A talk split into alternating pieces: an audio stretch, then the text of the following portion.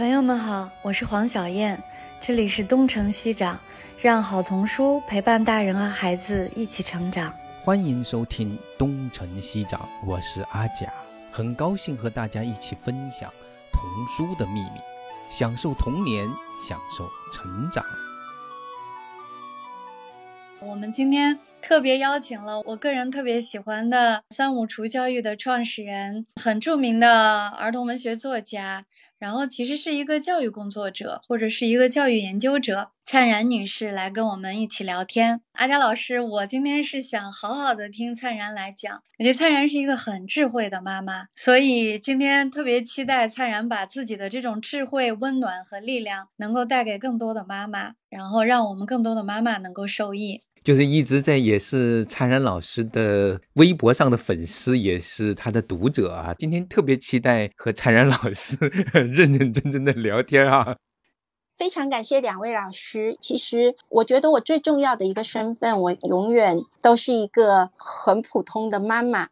我们来聊聊这个亲子共读吧，因为我们这个播客主要是也是关于童书和这个儿童阅读的。然后我知道灿然和他的三五厨也有非常非常多的那种我自己看着都特别喜欢的那个课程。就我要是我要是有你那个年龄段的孩子，我一定要去送去你们的那个课上学习。灿然，你可以介绍介绍你对阅读的理解，孩子阅读的理解和你们的有一些课吗？其实就说来话长，然后呃，我觉得我们今天其实就是呃聊一聊，就是我觉得对于阅读，我不觉得它其实是读懂一本书，就是比如说我们经常会收到很多妈妈的留言呃询问啊，我想像您啊，像阿甲老师，像袁泉，就是做阅读推广的，好像都会遇到这样的问题，比如有的妈妈就会问说，我的孩子现在三年级了，四年级了，他还不看四大名著怎么办？或者说。他就只看漫画，他长篇小说也看不下去。或者有人说，我怎么知道我的孩子有没有读懂《三国演义》和《红楼梦》呢？然后这些问题呢，其实就是很多时候大人都会有一个误区，或者说大人他现在已经呃学走路学了很久了，忘记自己爬行到走路的这个过程。其实我总是会跟他们说，我说三四年级的孩子一定是看不懂《三国演义》的。我说，其实你现在你也没看懂《三国演义》，就你知道为什么曹操当时一定要去拿下荆州吗？那为什么诸葛亮会七擒七放猛货，然后他会挥泪斩马谡吗？实际上这些问题。我们很多人觉得读过一本书，然后比如说能画出这本书的思维导图，能够知道情节线索、主要人物、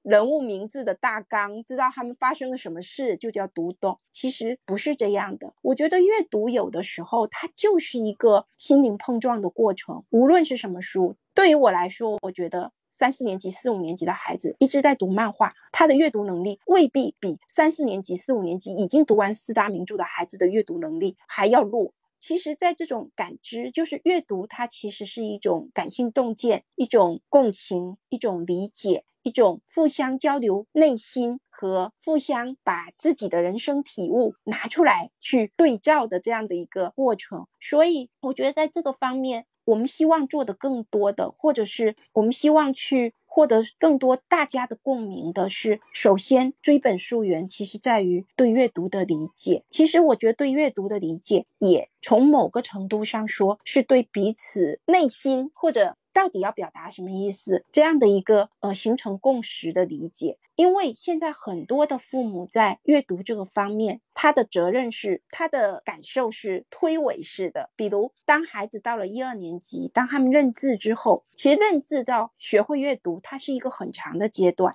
学会阅读到在阅读中学习，又是一座大山。这里面它其实需要很多的支持，很多的磨合，很多的策略的了解。但这样的一个过程呢，其实对很多妈妈，他们就或者很多家庭，他们就是，嗯，你认完字，好，开始专家说要读什么书，或者学校说要读什么书，什么大部头的名著，那么就全部你都要读下来。那在这个过程，其实对孩子的阅读的损耗是很大的。我们就不说写作了，我们仅仅说阅读这件事情，它损耗是很大的。那对于阅读的损耗很大，从另外一个角度上说，对双方互相了解、和孩子去理解人心、理解真实的感受，它的损耗也是非常的大的。所以，我觉得其实，在课程产品这一些的最下面，其实我们依然想做的一件事情，就是让阅读回归到阅读本身。其实，阅读本身要做的一件事情，就是双方的理解。作者和阅读者的理解，或者说一些阅读者在一起讨论的时候的互相理解，这样的过程其实是非常非常迷人的。所以，只要能够回归到那个过程，其实剩下的那一些成人觉得非常重要的那一些东西，比如说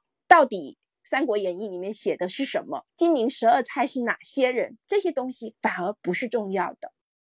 对，因为这个关于阅读的话题，我们在这儿其实聊了很多哈。今天其实请灿然来呢，我觉得我我还是想听他多说一说关于他们的三五厨的课程。我因为我一直也在留意哈，他们这个三五厨的在做的一个好像。比较有特点的一个就是那种利用绘本的通识的教育，还有就通识的课程，这个蛮有趣的，就是等于是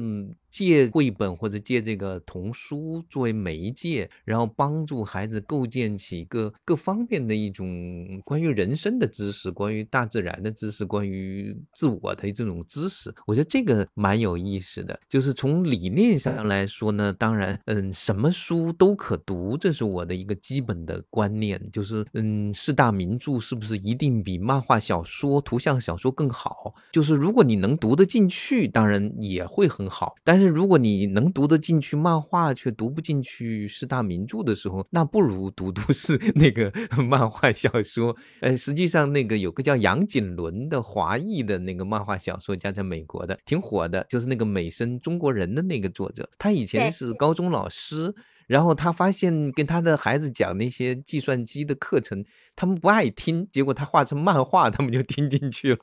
然后他后来就会开始创作起漫画，然后发现很多的漫画的表达，他的那种故事的设计，包括里面的，其实跟莎士比亚的那个也差不多，就是他要制造的那样的一种情境和他要。表达的一种深刻的一种思想，只不过一方是用戏剧表达，一方是用漫画小说来表达。所以，这个当孩子他通过这个媒介去进入到这个精神世界的时候，那么至于哪种通道，并不是太重要。现在呢，很多人会标榜一些通道啊，某些通道特别特别了不起，四大名著。但实际上，如果你去追究它的被命名为四大名著的过程，其实都是很可笑的。其实我小时候。比如说四大名著，可能大部分都没有真正 读完过。那个三国，我是到了很大之后，我才把最后的那一部分，就是听评书听完。哎呀，我才发现我小时候根本没有办法读下去，因为那后面那种人性太难了，就是那种太别扭了。就是你如果是一个正常人，如果是读进去了三国，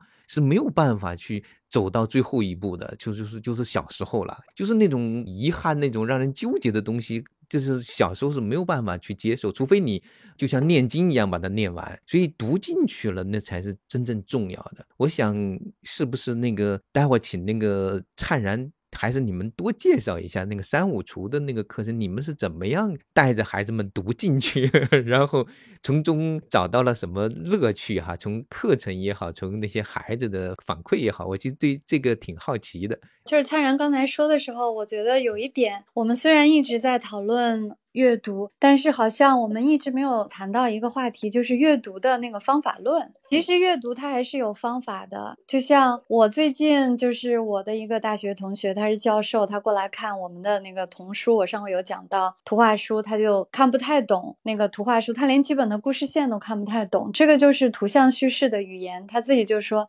图像叙事的语言，他根本不掌握。虽然他是大学的中文系的教授，那像我们就是文字书，其实也是一样的。这就跟我们，比如说一起看一个电影，或者说一起看一篇文字，有些人就能看到，就是不同的人当然看到的是不同的东西啦。但是每一篇写作，它还是有一个主要的这样的一个故事线或者是主旨在里面。但是有些。我觉得可能有一些不掌握方法的，或者是不够敏感，或者是这种共情能力不够好的人，也许连那个最基本的那条线都 get 不到。所以是不是还是小时候这些还是应该指导对，我就？插一句，就刚才灿然说的有一点，我是特有共鸣的，就是现在很多人好像教孩子阅读啊，干嘛的，好像就是画个思维导图，就好像帮他把这个 能力就培养起来了。如果你根本没读进去，你就算把那个图画的再漂亮，又有什么用呢？就是他并没有真正的唤起你的情感的反应和你的思想上的一种回应。因为我读那个呃像《奇经之旅》里面谈到了很多作品啊，有一篇我当然特别喜欢，就是那个呃，请做那个田鼠阿佛的家人吧，哈，就是那个，我觉得这个实际上这里面是一个就是读者，就是是一个真正的读者的，他可以很个性，就是他可能读到了跟别人读都是不一样的，但重要的是他在读的过程之中，他经历了一个真正的一个对话，一个深层的对话，这个可能比思维导图重要不知多少倍哈。所以呢，其实 readers are made by readers，就是读者是被读者打造的。如果一个教师也好，或者阅读的引导者，他自己不是一个好的读者，我看他掌握了一万种方法，也没有办法培育出一个好的读者，大概是这个样子的。那还不如让别人自己自由自在的去读，自己去从中找出乐趣。其实阅读有时候说难也难，说简单也简单。你读多了，你说不定就找到了一条路。我我想听听灿然你们是具体怎么做的啊？我非常好奇。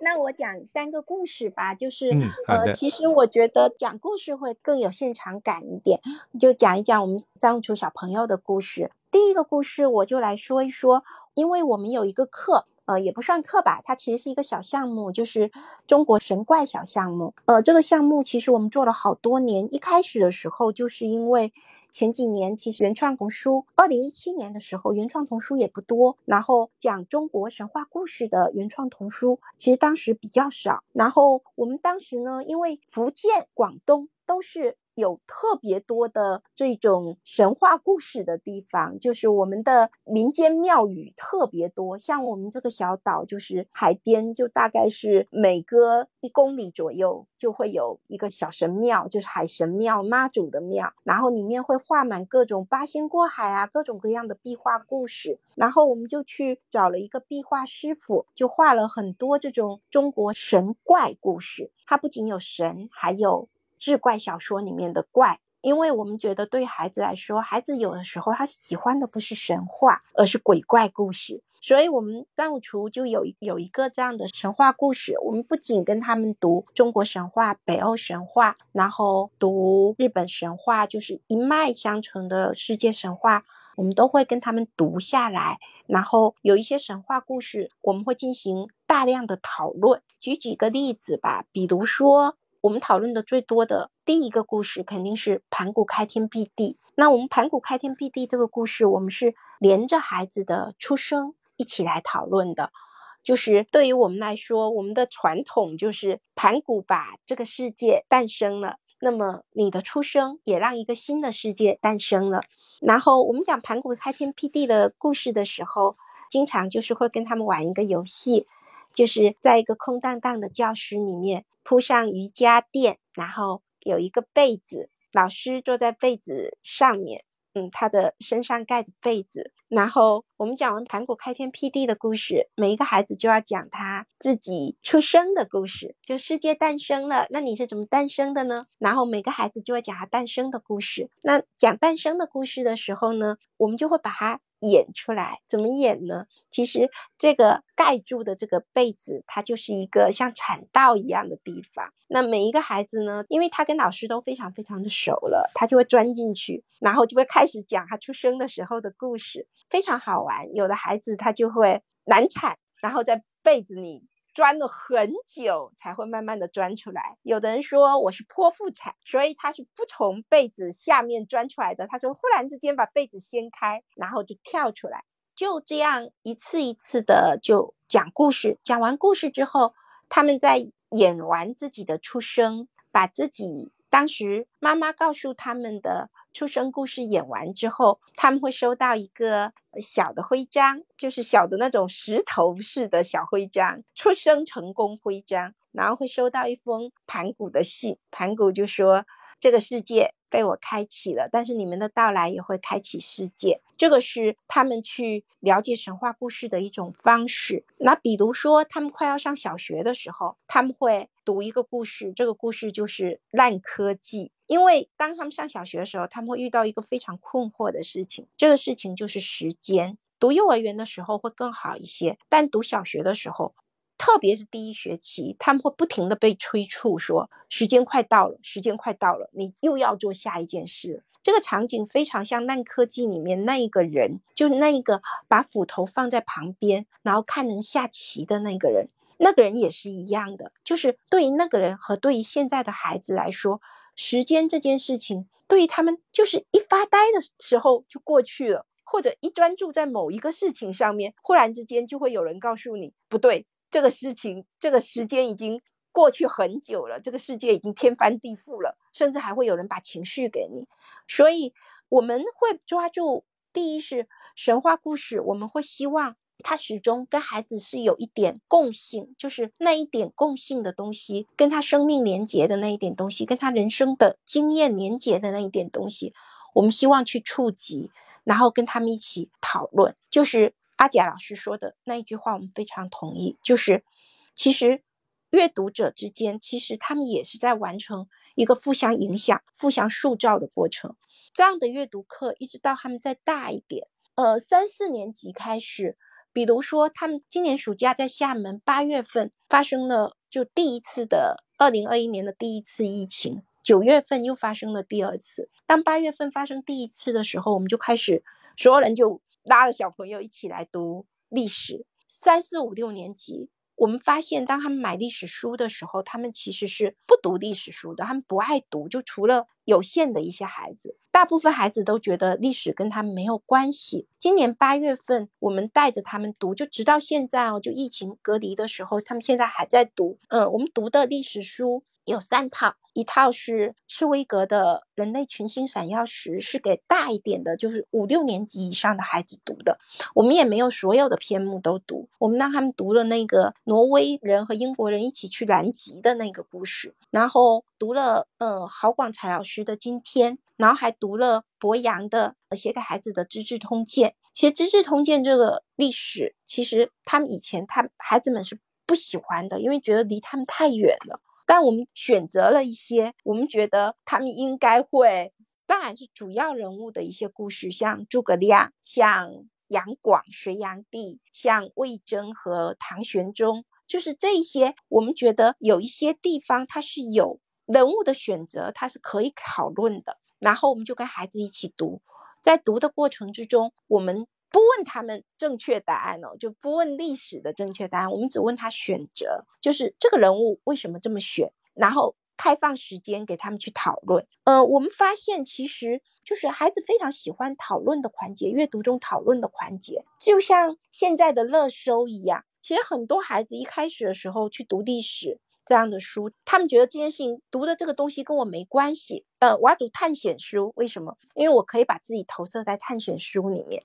然后我要去读漫画，为什么？因为漫画很好笑。可是历史书它讲的是很久远以前，完全不认识、完全不相干的人的故事。但是讨论的过程，就孩子们一起在讨论，比如说他们在讨论为什么隋炀帝开凿了大运河，呃，修建了宫殿，但是他是一个不好的皇帝，他是一个坏皇帝。那么为什么坏皇帝就是穷奢极欲的皇帝就会灭国？灭国的皇帝一定就只因为穷奢极欲这个原因吗？那在这个过程之中，我们就发现，其实社交阅读，就孩子们自己在讨论这个过程，就好像是现在的热搜一样，就是当他们的讨论频次高，他们发生的好奇点多，那这样的过程呢，其实他们就会经由这一个会引起自己的兴趣，再去读。就像我们现在，比如说以前以我，我是不会看《延禧攻略》的，但是因为它不停的上热搜，还有现在的类似像鱿鱼游戏，我以前是就是我也没时间刷剧，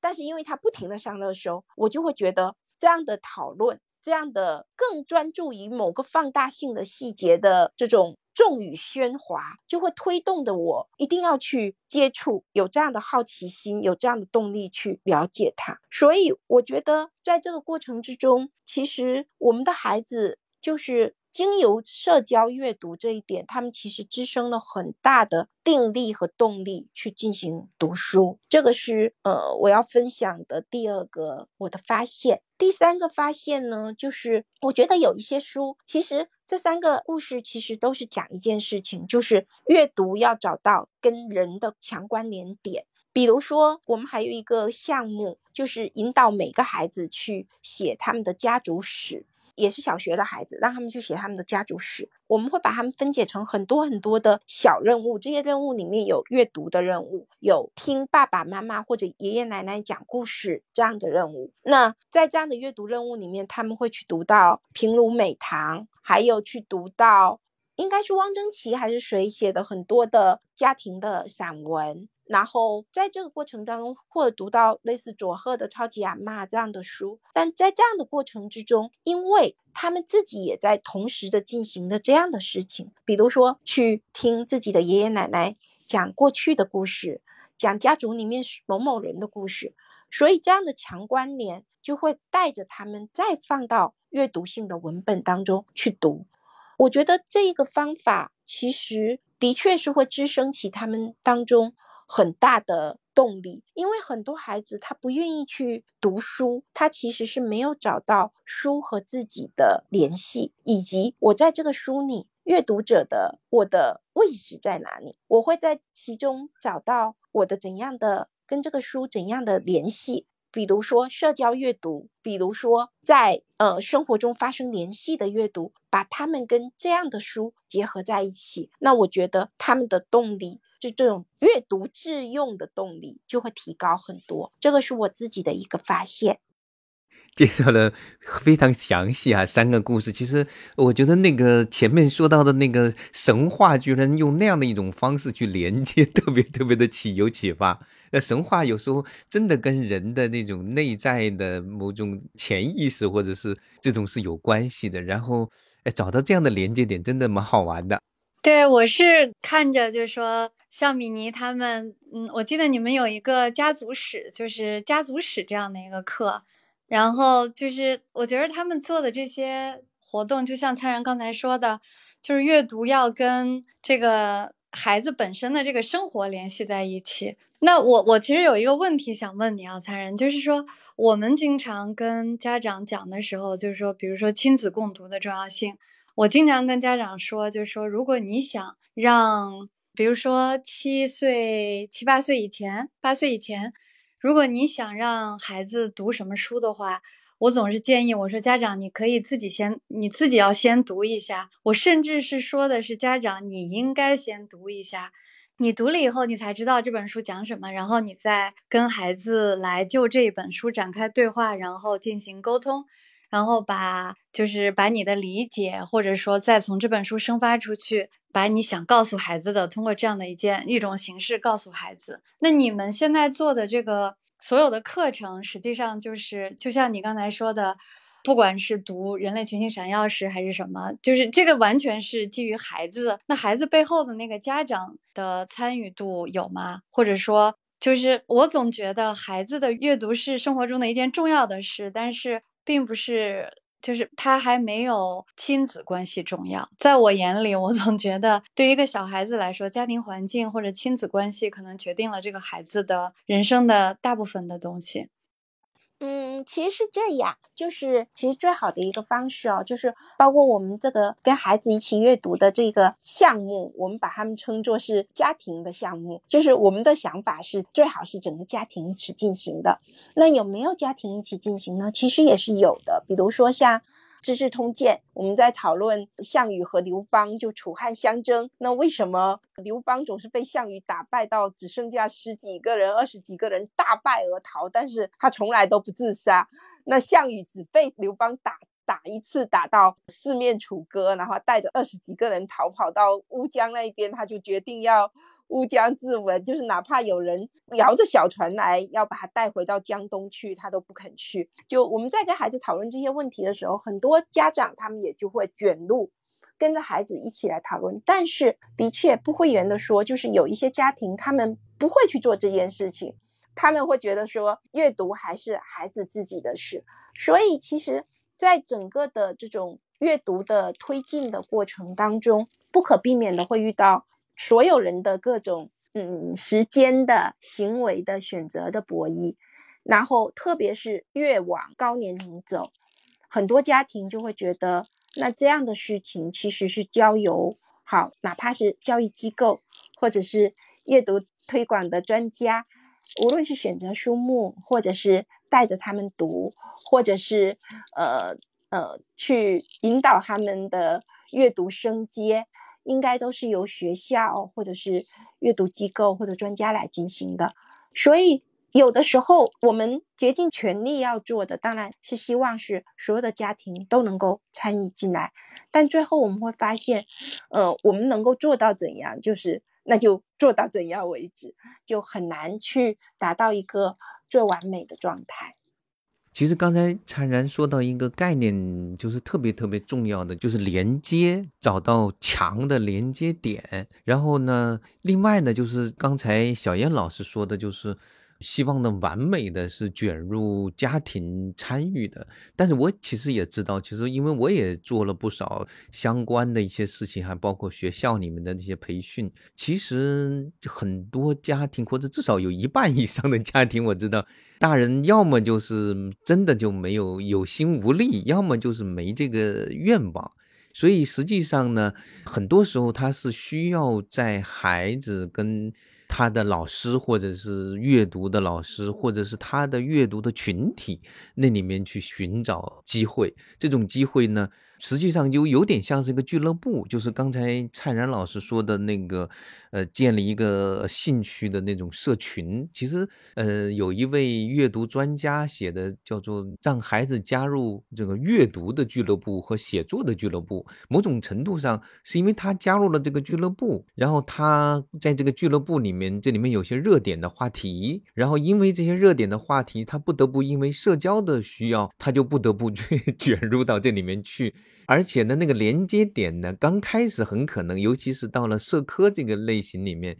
它的连接点其实要跟自身去直接去连起来，不是太容易的。它需要先建立一个基础的一个知识基础，然后在这个之上再不断的叠加，才能构成一个网状的知识点，这样的一种知识的网。所以呢，刚开始的过程其实是很不容易的。但是我好像观察咱们三五厨的孩子们很多，是不是从小也是这么一点点的升上来的？就包括他要进入到对话，进入到讨论，他也不可能，比如说一个没有完全没有参加过的孩子，突然三年级空降到这个群体里面，他可能不一定开始就能适应这里面的交流的模式，或者是这样。这个我猜测可能是这个样子。但是总的一个构架呢，我。听下来是一个类似一个俱乐部的模型，就是阅读俱乐部的模型，不知道这么理解是不是对的哈？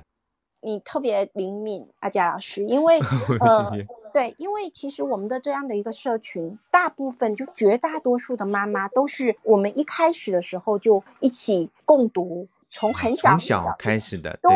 一起共读，所以其实这些孩子都是有这样的基因的，而且我们不停的去跟家长讲，我们到底要做的是什么？因为很多家长他们想要的是什么呢？就是所谓的那种阅读课，就是有一个人，比如说我们也读莎士比亚，然后有人就把莎士比亚，呃，罗密欧与朱丽叶什么就。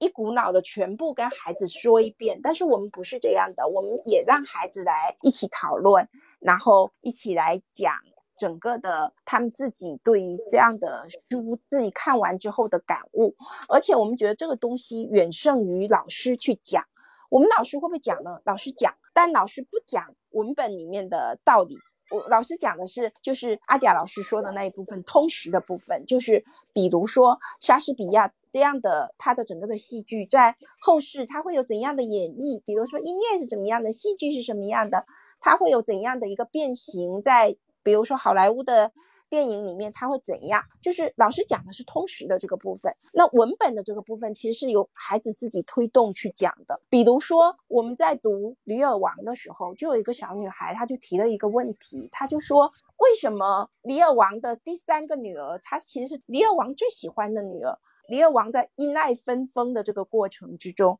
那为什么他不说好话？他应该最知道他父亲要听的是什么，然后，而且他知道说他说了那样的话，他就可以拿到最多的东西，最大的国土。那为什么他不说？然后这个问题确实，直到现在大人都没有办法回答。就是在我们的那些陪伴的那些老师，他没有回答出来，他们一下就愣住了。然后所有的小孩就在那里叽里呱啦的讲了一通他们自己对于要不要讨好爸爸妈妈的理解。我觉得这些东西反而是最棒的，而不是去告诉他们道理。但是从某个点上说，这个也基于第一。在所谓的这个俱乐部里面，成人是保持怎样的观念？还有一个是这些孩子，他们的的确确是一零后，就是在你们的阅读推广的熏陶下，一零后的孩子真的是跟之前，就是我也接触过之前的孩子，比如说现在十五、十六岁的孩子，有一些他们之前完全没有共读过，到了小学，然后再往后走，然后非常正统的教育的孩子，他们是不一样的。嗯，哎，对，那个蔡然老师，我有一点其实也是蛮好奇的哈。其实这个后面的讨论，而且孩子他会提出那些问题，我我倒是不惊讶，因为我小时候也是在。大概小学的阶段看的《李尔王》，我对那个三女儿的回答，我一直印象是极其深刻的。我小时候看那连环画都看哭了，对，真棒。因为因为我我是我是非常非常认同那个小女儿的，但是我觉得就是带着这帮孩子去聊，在建立在他读过的基础上，才能真正的聊起来，对吧？那么你们是怎么样把它带着他们真能读下去，真能读进去的呢？这一点我倒是真的蛮蛮好奇的。就比如要读《李尔王》，你们选择的什么样的版本，然后怎么样带着他们真的去把它先读下来？其实是这样的，我们没有选择莎士比亚的原著，因为莎士比亚的原著他们没有办法读，我们选择的是对人民文学的那一套栏目姐弟的那一那一版，那个那个散文体的，挺好的。对，嗯，对。就我我们后来对比了半天，就是对于小学，他们是高年龄啊，就是五五六年级的孩子。对对，那是萧乾的翻译版本，挺好的。是的，是的，是的，是的，就就觉得那个版本是最合适的，他们也看得懂，然后难易程度跟他们也差不多。但是我当时选书的时候，我就有一个必死的信念，就是如果让我选莎士比亚什么那个思维导图书，那我就咬 舌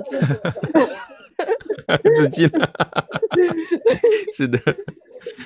那我们其实今天时间也差不多了。我知道灿然最近特别辛苦，要不然我们就收一下。就是到最后有一个很大而很大而空的话题，就是说到底，我们希望培养怎么样的孩子？非常非常大哈。对，就呃，先说一下，今天晚上特别的幸福，谢谢两位老师。培养怎样的孩子？呃，我觉得。我希望他们是新的孩子。所谓的“新”，就是我在做企业之后，我有一段时间就得了很重的抑郁症，因为我就发现我完全不懂工商管理。然后我就去上学。那上学的过程之中，我听到了一个华为的一个应该是生产研发部的总监出来的，就是最大的生产研发部的总监。然后他出来给我们做培训的时候，他说。华为的这种产品的准确率哦，就是从来都不高于百分之七十五，就他们不要求百分之百的正确，为什么呢？他们觉得只有百分之七十五的正确，就是让渡的那一部分不正确，它其实才是真正的创新。我当时听了他这个想法的时候，非常非常的受触动。就是我自己，就像我们刚才在谈话最先聊到的，就是我自己很小就是一个非常乖的孩子，然后。我知道说，孩子需要想象力，需要不停的去推动他们去尝试，但是我从来没有从创新的这个点去想象，就是有意外有出错，那么才是未来的可能性。就后来这件事情一直在鼓舞着我，就是不仅鼓舞着我去怎么去做三五厨。而且鼓舞着我，就包括刚才我在跟两位在谈的，去听真正的孩子的声音，而这个声音，它有时候甚至是没有对错，甚至是没有意义的，但是他表达出来了，他被孩子思考了，那这里面肯定是有我们不知道的意义，而这样的意义，它可能就是指向未来，所以我觉得。嗯，如果说未来那个孩子是什么，那么肯定是我觉得我的着眼点和让我激动的点就在于那百分之二十五。所以我觉得。要去谈，直到现在为止，我都非常就我是一个我们三五厨很好的推销员，但是我很很羞涩去谈我们的产品多好，因为我觉得真正好的产品不是教育产品本身好，而是它能容许那个孩子的意外和支持孩子的那一部分非常无序的、非常充满想象力的，然后充满不确定，然后大人都没有办法回答的那一部分答案的存在。那个答案就是百分之二十五，所以我们要为他们的那百分之二十五争取时间和空间。嗯，你这个百分之二十五特别好。我想说的是，因为丫丫已经比较大了嘛，这一路走过来，我现在就是回想我这一路当妈妈的这个经历，我觉得还是那个旅伴的那个概念比较好吧。就是我们是同路人，我不知道我会跟我的孩子一路走多少年哈。但是实际上，我们是同行者。我的人生经验告诉我，我完全没有办法替我的孩子生活。即便我把有些事情看得非常清楚，即便我的人生有非常多的经历和阅历和经验，而我这些经验非常急于想分享我的孩子，想让他少走一些弯路，少碰一些钉子，出于我的母爱和心疼，但是我没有办法。我只能看着他跌跌撞撞的一路往前走，因为那就是他的人生。所以，当妈妈的肯定焦虑，肯定心疼。我还有好多朋友说过，他对孩子没有任何期待，只有一个，就是希望他快乐。我我一直告诉这样的朋友，我说这是一个伪命题，人生不可能用快乐两个字来概括。我们任何人的人生都不会仅有快乐的，人生就是这样苦乐参半，就是这样跌跌撞撞。我们自己的人生是这样，我们孩子的人生也会是这样。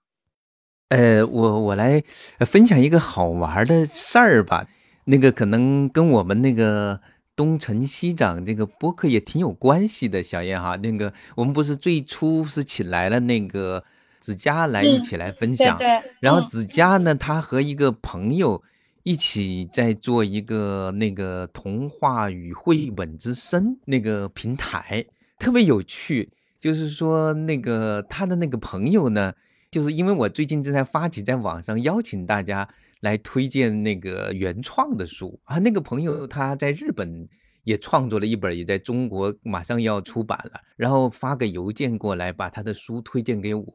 并且呢。他告诉我说，他曾经在五六年前跟我写过邮件，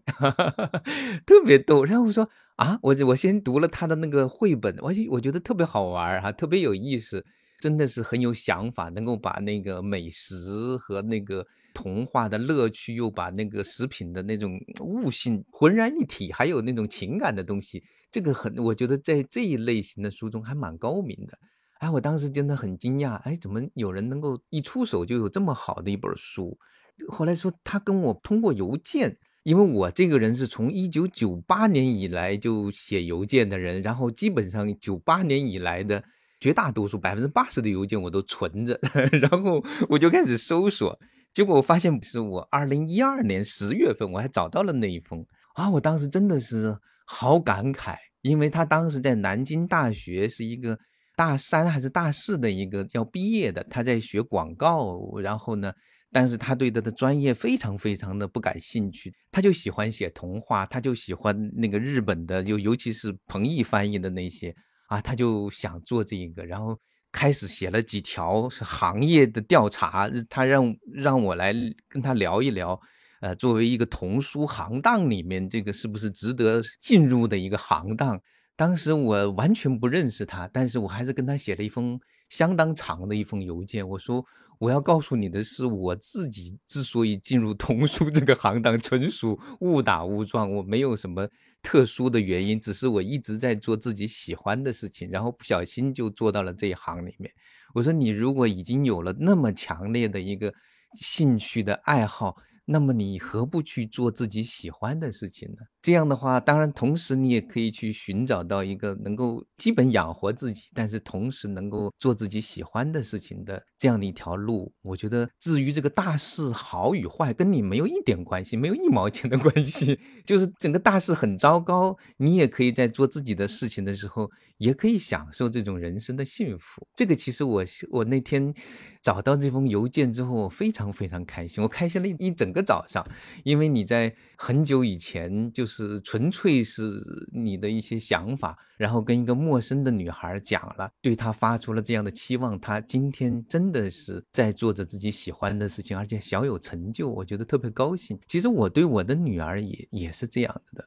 我对她的期望其实蛮高的，虽然不是说那种很多的细节的焦虑，但是我其实是期望蛮高的。我希望她能够看到自己的。就是最好的可能，然后为这个最好的可能去投入，做他真正想做的事情。但是我没有办法为他做一点点的决定，因为这每一条路、每一个错误都得他自己去犯。